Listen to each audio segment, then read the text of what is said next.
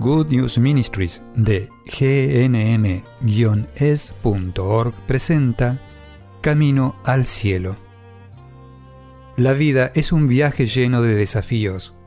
A veces nos estancamos, a veces nos desviamos. Cuando caminamos con Jesús en el poder del Espíritu Santo hacia el lugar que Dios Padre pensó para nosotros, los resultados son mucho mejores de lo que podemos pedir o imaginar. Y aquí está tu anfitriona, Terry Modica, traducido en la voz de Graciela Ramos. ¿Necesitas escuchar a Jesús diciéndote hoy no temas? Eso es lo que quiero ayudarte a escuchar hoy. Voy a compartir contigo cómo vencer el temor, cómo ir de la trampa del temor hacia la valentía, hacia el coraje que Dios Padre pensó que tuvieras.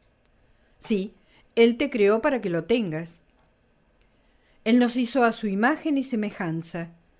Dale una mirada a la valentía que tuvo Jesús cuando fue condenado, cuando fue perseguido, cuando las personas hablaron mal de Él, cuando discutieron con Él y cuando fue a la cruz. Coraje y más coraje. Coraje que le dio fuerzas para seguir adelante y al mismo tiempo tener paz. Eso es lo que Él quiere para ti en tu vida diaria. Vayamos a la raíz que causa el miedo y de la cual Dios quiere liberarte. Existe el tipo de miedo que a menudo se manifiesta en la ansiedad absoluta, que proviene de incursionar en el ocultismo.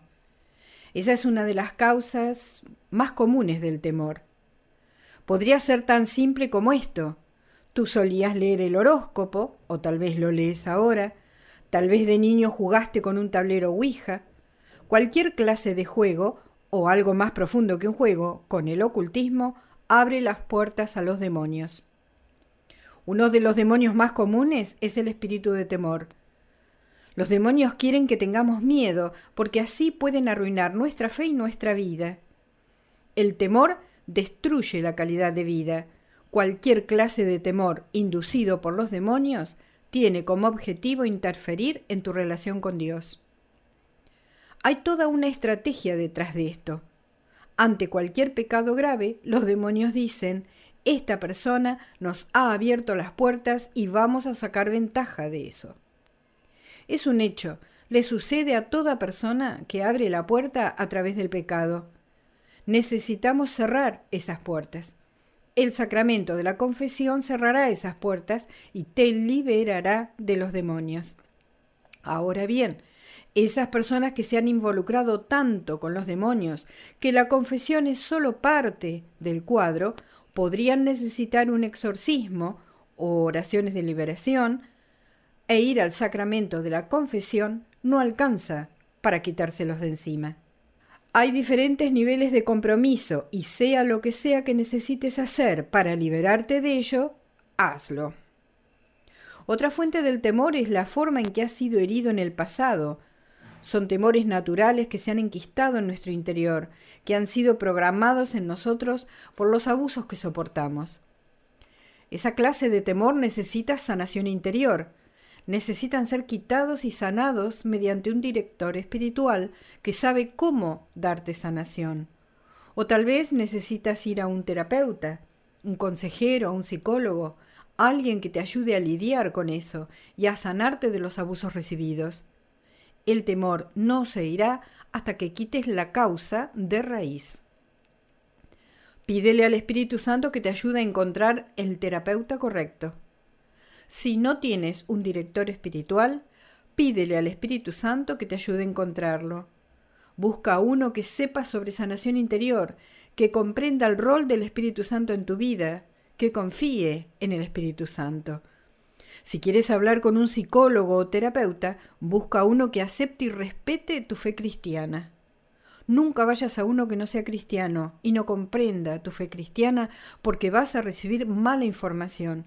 La ayuda de alguna forma será mala porque necesitas confiar en Cristo para tu sanación. Necesitas un consejero que te ayude a confiar más en Cristo porque la psicología por sí misma no es suficiente necesitas ayuda espiritual también, crecimiento espiritual y sanación espiritual. Tú No fuiste herido solo mental o físicamente, fuiste herido espiritualmente. Esto afecta tu relación con Dios porque proyectamos sobre Dios lo que los seres humanos nos han hecho. Por eso tu dolor está interfiriendo en tu relación con Dios y no podemos creer cuando Jesús nos dice no temas, si aún necesitamos ser sanados de lo que los seres humanos nos han hecho.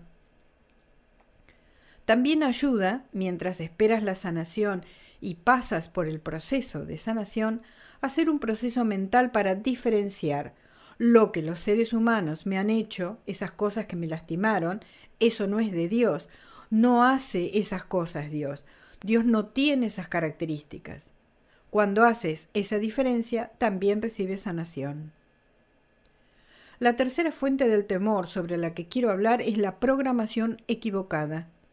De lo que estoy hablando es de cuando hemos escuchado cosas o aprendido cosas, mensajes que hemos recibido que han programado nuestro pensamiento. Por ejemplo, la pandemia por la que todos hemos pasado. El coronavirus ha disparado el temor mucho más que otras cosas en la vida ha causado un temor mundial. No hay solo una pandemia por el virus, hay una pandemia de temor. Piensa en esto, piensa racionalmente. La pandemia y la forma en que nuestras sociedades, nuestros gobiernos, nos han dicho que tenemos que lidiar con ella está basada en el temor. Tienen razones válidas, por supuesto, pero el temor no piensa racionalmente. El temor que se dispara de manera desenfrenada nos hace pensar sin lógica, nos hace hacer cosas que no son lógicas. Para sobreponerse a las falsas evidencias, haz esta oración. Yo lo he usado cada vez que el temor me pone nerviosa por algo, y funciona. Ven, Espíritu Santo, lléname. Ven, Espíritu Santo, renuévame. Ven, Espíritu Santo, tú eres el Espíritu de la verdad, dime la verdad que el temor está escondiendo. Espíritu Santo, dime la verdad que vence a este temor. Permíteme compartir ahora algunos pasajes de las Escrituras. Ezequiel 2, versículo 6 dice, No temas, aunque estás rodeado de zarzas y espinas y vives entre escorpiones, no temas. ¿Cuáles son las zarzas, las espinas y los escorpiones en tu vida? ¿Qué está picándote, pinchándote, lastimándote? Identifícalos y luego pídele al Espíritu Santo, Señor, ven y dime la verdad sobre estas zarzas, espinas y escorpiones y por qué no debo temerles. Vamos a compartir ahora algunas de estas verdades. En Lucas 12, versículos 4 al 5, Jesús dice, les digo, mis amigos, no teman a aquellos que pueden matar el cuerpo y nada más. No temas incluso si el coronavirus te mata, porque ¿a dónde irás? ¿Qué va a pasarte si eso sucede? Quiero decir, hablemos del peor de los escenarios. Te contagias el coronavirus porque estrechaste la mano de alguien y olvidaste lavártela. Y tú eres una persona vulnerable, por eso te afecta más que a otras personas y finalmente mueres a causa de eso. ¿A dónde irás? ¿Quieres ir al infierno? Claro que no. Entonces, en tu vida has tratado de seguir a Jesús como mejor podías. Y si en algo has fallado, ¿quién no lo ha hecho? Y Dios es más misericordioso de lo que imaginamos. Entonces, tus decisiones le han demostrado a Jesús que querías pasar la eternidad con Él, por lo tanto, allí irás. Jesús dice en Lucas 12, les mostraré a quién deben temer. Teman a aquel que luego de muertos tiene la autoridad para arrojarlos al infierno. Está hablando de Dios Padre. Jesús dejó en claro que el infierno es una posibilidad real para quien elija el camino de Satanás en lugar del camino de Dios. Claro que temer a Dios es un don del Espíritu Santo que nos mueve a ser santos y a evitar el camino al infierno. El Salmo 91, versículos 1 al 6 dice, Quien habita a la sombra del Altísimo descansará a la sombra del Todopoderoso. Yo le diré al Señor, Él es mi refugio. Esto es algo que puedes decir cuando sientes miedo. Dios es mi refugio y mi fortaleza, en Él confío. Él me salvará de la trampa del cazador y de la peste mortal. Bien, ¿cuál es la peste mortal del coronavirus? Dios te salvará de eso. Y sigue así el salmo. Te cubrirá con sus plumas, y bajo sus alas encontrarás refugio. Su fidelidad será tu escudo y tu baluarte. No temerás el terror de la noche. Cuando haces de Dios tu refugio y dices confío en ti, no temerás el terror de la noche, ni la flecha que vuela de día, ni la peste, ni el acoso de la oscuridad, ni la plaga que golpea al mediodía. Parece ser que necesitamos que nos recuerden esto en el mundo de hoy. Proverbios capítulo 3 versículos 21 al 26 dice, No pierdas de vista a la sabiduría y la comprensión. La sabiduría y la comprensión son frutos del Espíritu Santo. Necesitas al Espíritu Santo y una relación personal con Él. Y sigue así Proverbios. Cuida el juicio sano y la discreción. Serán vida para ti, un adorno para agraciar tu cuello. Entonces irás por tu camino seguro y tu pie no trastabillará. Cuando duermas no temerás no temas el desastre repentino o la ruina que cae sobre el malvado, porque el Señor estará a tu lado y cuidará tu pie de la trampa. Cuando tienes al Espíritu Santo en ti, logras la clase de confianza de la cual habla esta escritura. Ahora me gustaría leerte de Jeremías 1, versículos 7 al 8, donde Dios dice, debes ir a quien te envíe y decir lo que te mande, no les temas, porque yo estoy contigo y te rescataré. Y hay una última cosa que me gustaría compartir contigo sobre no tener miedo. Una de las cosas que las personas temen hacer es decir la verdad cuando esta verdad es difícil para quien debe oírla. Decir la verdad es decir jugarse por la verdad. Vivimos en un mundo donde las enseñanzas falsas de Satanás han sido aceptadas mucho más que la verdad de Cristo. Hay muchos de nosotros, cristianos, que creemos en algunas de las mentiras, de las falsedades de Satanás. Y cuando se nos presenta la verdad, el Señor dice, ve, di la verdad, defiende la verdad. Él me lo está diciendo a mí y a ti, porque necesita que su pueblo sea como Cristo, diciéndole al mundo la verdad para sacarnos de las locuras de las enseñanzas falsas. La mayoría de las personas no son evangelizadoras. La mayoría de las personas no son profetas, diciendo la verdad donde los demás puedan oírnos, porque tememos las repercusiones. Tememos lo que las personas pensarán de nosotros, tenemos miedo de perder nuestra reputación, nuestro empleo o algo así, por decir la verdad. Dios dice, a través de Jeremías capítulo 1, versículos 7 al 8, debes ir a los que te envíe y decir lo que te ordene. No temas porque yo estoy contigo y te rescataré. En Mateos 10, Jesús nos dice en el versículo 16, los envío como ovejas en medio de lobos. Dios te está enviando como oveja entre lobos. Y en el versículo 21 nos recuerda las repercusiones que nos esperan y que hacen que sea difícil decir la verdad. Habla de las clases de lobos que hay. Dice, el hermano traicionará al hermano hasta la muerte, y el padre al hijo. Los hijos se rebelarán contra los padres y los harán matar los odiarán todos por mi causa, pero quien permanezca firme hasta el final será salvado.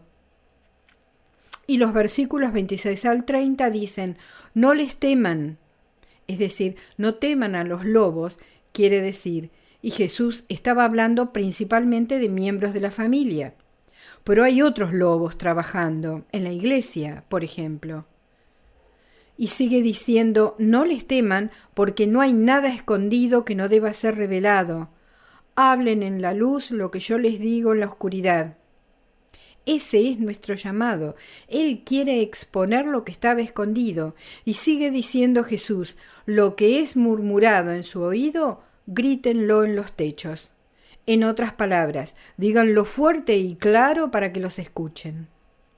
Había una parroquia cerca de donde yo vivo cuyo sacerdote era muy abusivo. Tenía problemas de homosexualidad que eran llevados hasta la rectoría y vistos por el personal de mantenimiento que debía recurrir a él durante la noche. También era muy abusivo verbalmente con el personal, tanto que le tenían miedo. El personal fue al obispo pidiendo ayuda, pidiendo un alivio, pero no lo obtuvieron. Nadie los escuchó, excepto las personas que no podían hacer nada al respecto. Una amiga mía pertenecía a esa parroquia y me lo contó. Por eso oramos juntas y dijimos, ¿hay algo que podamos hacer? Cuando ves injusticias, cuando ves el mal, sin importar si viene de un sacerdote o no, cuando ves algo satánico, debes hacer algo, o estarás contribuyendo al mal con tu silencio o tu inactividad. Juntas decidimos que algo debíamos hacer y decidimos que pediríamos la ayuda de la madre porque ella ayuda en las situaciones imposibles. Ella aleja a los demonios porque le temen. El rosario es el arma más poderosa que tenemos. Entonces nos decidimos a rezar el rosario. Iríamos a misa diaria. Sí, este sacerdote justamente presidía las misas y luego de la misa caminaríamos por el perímetro del terreno de la iglesia rezando el rosario para que este sacerdote fuera liberado del mal, para que tuviera una conversión y se convirtiera en el sacerdote que Dios pensó. Y si eso no iba a suceder por su propia voluntad, entonces que el Señor se lo llevara y que trajera un sacerdote según su corazón. Las personas se enteraron de lo que estábamos haciendo y comenzaron a unirse a nosotros. Alguien le informó al periódico. Vinieron y sacaron fotos mientras rezábamos el rosario y más personas se nos unieron. Pero algunas decían, ¿qué están haciendo? No pueden hablar de esta forma de un sacerdote. No pueden acusar a un sacerdote de cosas malas. Debemos mantener a los sacerdotes sobre el pedestal. Lo lamento. La verdad es la verdad. La realidad es la realidad y no podemos tapar nuestros ojos o continuaremos con el problema. Cuando comenzamos con esto, el temor en mí me dijo, no lo hagas, porque la gente no va a entender por qué estás hablando contra un sacerdote. Vas a perder tu reputación, vas a dañar tu reputación, y la reputación de Good News Ministries va a ser dañada por decir la verdad contra un sacerdote. Fui al Espíritu Santo y le dije, ¿Cuál es la verdad detrás de este temor? Y el Espíritu Santo me dijo, estás llamada a esto, te estoy llamando a que hagas esto. Por lo tanto, no temas, protegeré tu reputación. Al final, el sacerdote fue reemplazado por otro que era perfecto para esa parroquia. Ayudó a sanar al personal y a toda la parroquia y la reputación de Good News Ministries no fue dañada de ninguna forma, ni siquiera por lo que hicimos en el periódico. Entonces, ahora, me gustaría recordarte que tú tienes esa clase de valentía.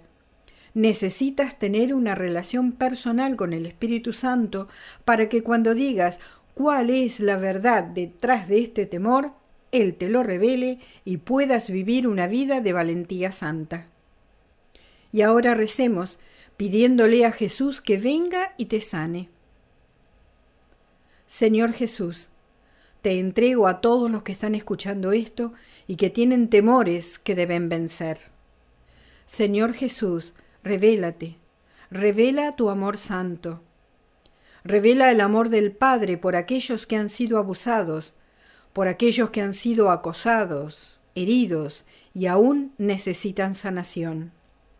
Ayúdalos, Espíritu Santo, a perdonar a los que los hirieron, que es el primer paso a la sanación, porque afloja, quiebra la trampa del abusador. Espíritu Santo, ayúdalos a perdonar, no a olvidar, no a ponerse nuevamente en peligro, sino a perdonar y a seguir hacia la sanación que Cristo quiere darles. Señor Jesús, entra en el corazón de cada uno, en el alma de cada uno, en su mente, y sana lo que necesita ser sanado. Gracias, Señor Jesús. Espíritu Santo, guíalos hacia un sacerdote, director espiritual, terapeuta o quien sea que necesiten para finalizar este proceso. Dios Padre, te pedimos que todo esto se convierta en una bendición para las personas por las que estoy orando. Te lo pido en el nombre del Padre, del Hijo y del Espíritu Santo. Amén. Has escuchado a Terry Modica de Good News Ministries, traducido en la voz de Graciela Ramos.